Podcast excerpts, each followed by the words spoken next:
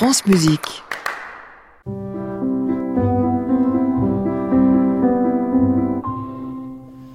Faites passer la chronique reportage de Nathalie Moller. Bonjour Nathalie. Bonjour Jean-Baptiste. Allez, aujourd'hui, je plante directement le décor de ce reportage. Nous sommes dans le grand auditorium de la Cité de la musique et de la danse à Soissons, dans les Hauts-de-France. Sur scène, il y a 24 musiciens, les musiciens de l'Orchestre français des jeunes baroques. Et en face d'eux, il y a à peu près 190 enfants, des enfants particulièrement attentifs et curieux. Vous jouez en France, dans le monde entier? Bonjour, je m'appelle Shaima. Pourquoi vous avez choisi la musique? Comment vous avez fait pour trouver le nom du groupe? C'est un vrai interrogatoire, dis donc. Ah oui, ces enfants, ils sont à fond. Pendant une heure, ils ont pu découvrir et écouter la musique baroque, les water music de Handel, plus précisément.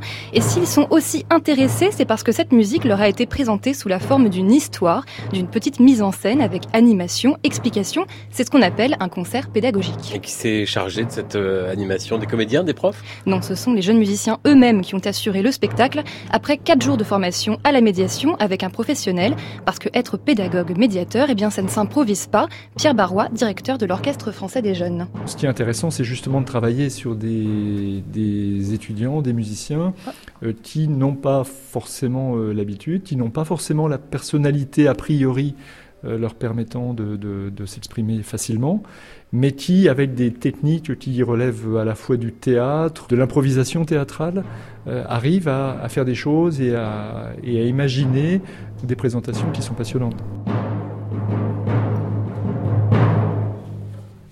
Samuel, l'orchestre de Monsieur Handel se met en place. À l'issue de cette formation, c'est un vrai plus donc pour ces jeunes musiciens que de savoir échanger avec différents types de publics parce qu'aujourd'hui presque tous les grands orchestres, les théâtres et les maisons d'opéra ont un service d'action culturelle, de médiation. Alors pourquoi cet engouement? Arnaud Guillou, le chanteur lyrique qui a formé ces jeunes musiciens, nous répond. Je pense qu'il y a plusieurs axes en fait sur ce sur ce besoin euh, de faire et de créer de la médiation. Il y a un premier axe qui est juste bêtement euh, économique.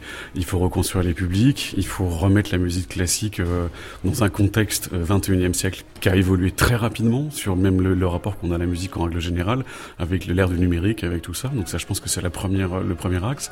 Et le deuxième axe, je pense qu'il y a quand même cette volonté de lien social.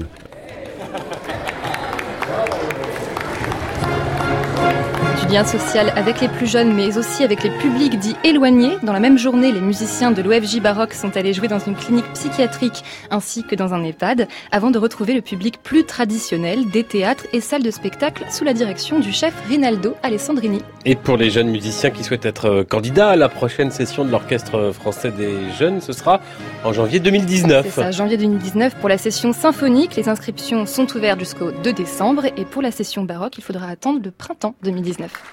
Toutes les infos sont à retrouver sur francemusique.fr. Faites passer la chronique de Nathalie Moller. À la semaine prochaine, Nathalie. À la semaine prochaine. À réécouter sur francemusique.fr.